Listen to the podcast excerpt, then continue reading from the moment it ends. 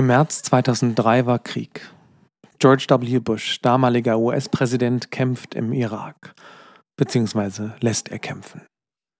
Zu dieser Zeit ist eine Band aus drei Frauen sehr berühmt, die Dixie Chicks. Sie machen Country-Musik, füllen Stadien und Arenen.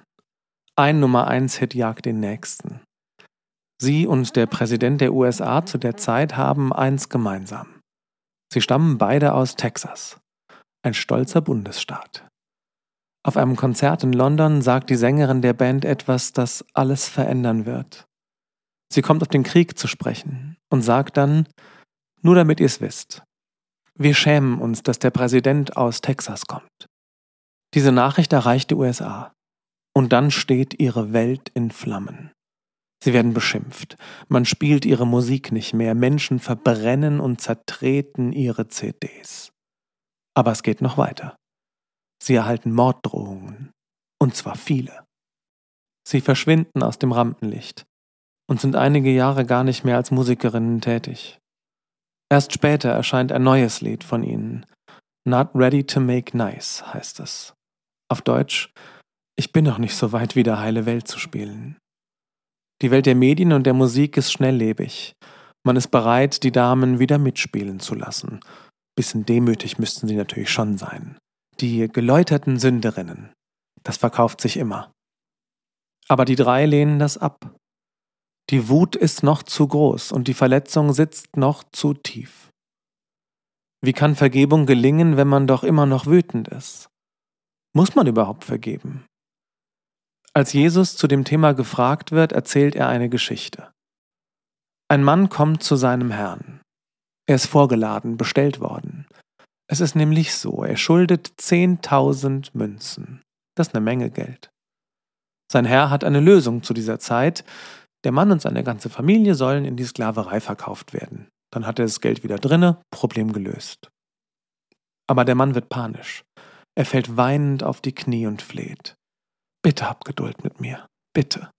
Ich zahle das irgendwie zurück, aber bitte sei gnädig. Und der Herr lässt sich erweichen und lässt den Mann nicht nur gehen, er erlässt ihm die kompletten Schulden. Als der Mann die Tür rausgeht, erleichtert und glücklich begegnet er einem anderen, der ihm wiederum Geld schuldet. Nur hundert Münzen, nicht die Welt. Er schnappt ihn, wirkt ihn und drückt ihn an die Wand, er will sein Geld und zwar jetzt.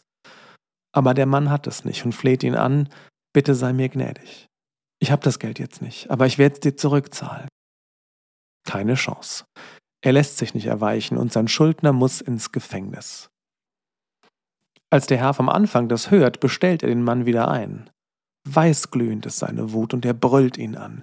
Gefleht hast du hier, gebettelt um Gnade, und ich hab dir all deine Schulden erlassen, und du gehst raus und lässt deine Schuldner ins Gefängnis werfen. Und jetzt muss er selbst in Haft.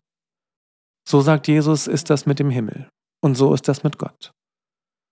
Ich weiß nicht, ob du dich irgendwo schuldig fühlst in deinem Leben.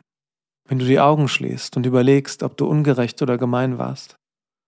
Hast du jemandem Unrecht getan? Gibt es sowas, wo du dich bis heute für schämst? Oder ist es andersrum? Die Frage ist wahrscheinlich leichter zu beantworten. War irgendwer grausam zu dir? Hat dich jemand so tief verletzt und sich niemals dafür entschuldigt? Vielleicht, weil es ihm einfach nicht leid tut. Da wird Vergeben schon schwer. Ich wurde mal gefeuert. Das hat man mir ausrichten lassen über einen gemeinsamen Bekannten. Und so stand ich da und bekam gesagt, also, derjenige kann dich nicht leiden und sagt, du hast ihn und außerdem findet man dich auch nicht gut genug. Drei Jahre hatte ich da gearbeitet und gehasst habe ich gar niemanden. Die Person hatte recht, leiden konnten wir uns nicht besonders gut, aber da muss man auch den eigenen Anteil sich selbst zugestehen.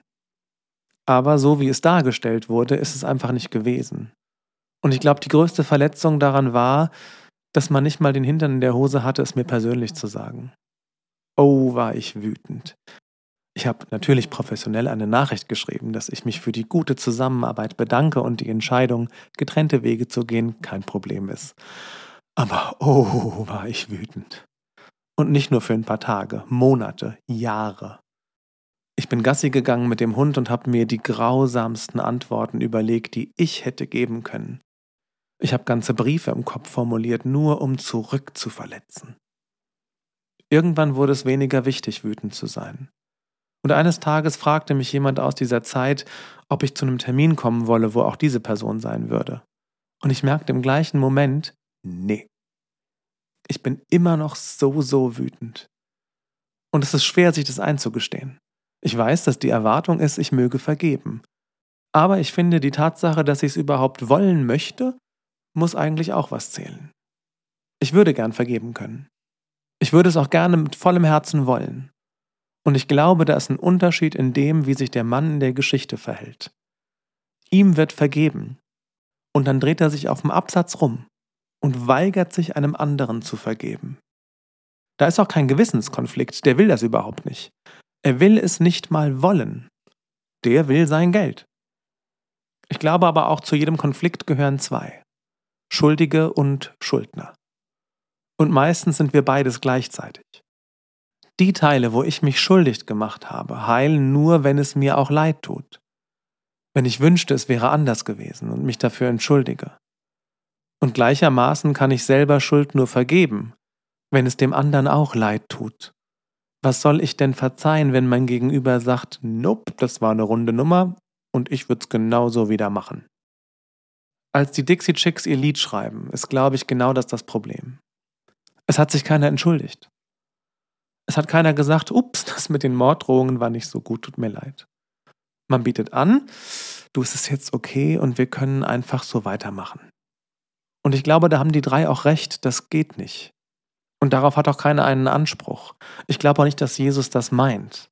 Ich glaube, er meint, wenn sich jemand aufrichtig entschuldigt, von Herzen, wenn es ihm wirklich leid tut, dann nimm das auch an und lass den vom Haken. Lass ihn vom Haken, weil du selbst genug Mist baust und genauso darauf angewiesen bist, dass andere deine Entschuldigung dann annehmen. Man muss danach nicht weitermachen wie vorher, hat keiner gesagt. Du musst nicht wieder beste Freunde werden oder überhaupt im Kontakt bleiben. Jesus sagt nicht, du musst mit allen, allen Menschen befreundet sein. Aber wenn jemand einräumt, dass er einen Fehler gemacht hat und jetzt auf dein Mitgefühl angewiesen ist, dann schlägst du bitte keine Hand aus, sondern du hörst das mit dem gleichen offenen Herzen, wie Gott es hört, wenn du wieder gekrochen kommst. Die Antwort kann heißen, ich nehme deine Entschuldigung an aber vergessen kann ich das nicht und ich möchte auch nicht weiter in Kontakt bleiben. Ist legitim. Vermutlich ein bisschen schmerzhaft, aber legitim. Man muss das auch nicht in dem Moment entscheiden. Man kann das erstmal annehmen und sagen, du, ich brauche jetzt erstmal ein bisschen Zeit, um für mich alles zu sortieren. Und wenn es für dich okay ist, melde ich mich, wenn ein Kaffee okay wäre. Und du kannst ja dann schauen, ob es auch für dich okay wäre. Vergebung bedeutet nicht zu löschen, was war. Vergebung bedeutet auch nicht immer im gleichen Buch weiterzuschreiben. Aber wenn jemand vor dir steht und sich seiner Schuld bewusst ist, wenn er bittet und sagt, das tut mir von Herzen leid, wirklich, bitte verzeih's mir, dann ist es immer noch ein steiler Anspruch zu sagen, du musst das annehmen.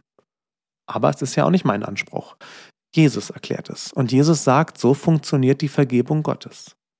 Du kannst nichts dafür tun, dass dir vergeben wird. Du kannst es dir nicht verdienen. Gott macht es einfach. Jesus stellt sich stellvertretend für dich vor Gott und wird dem Anspruch gerecht, den du gar nicht erfüllen könntest. Und du musst dafür nichts spenden. Du musst keine Zettel kaufen und du kannst es auch nicht versemmeln. Aber diese Vergebung kommt mit einem Anspruch. Ich verzeih dir, wenn du hier wehmütig und voller Reue vor mir stehst. Ich verzeih dir alles, sagt Gott. Aber wenn wieder jemand vor dir steht und sagt, kannst du mir bitte auch verzeihen, dann erinnere dich daran, wie sich das anfühlt, da als Bittsteller zu stehen. Wie verwundbar man ist und wie ätzend schwer das ist. Wenn einer vor dir steht, dann denk daran, wie du immer wieder auch da stehst.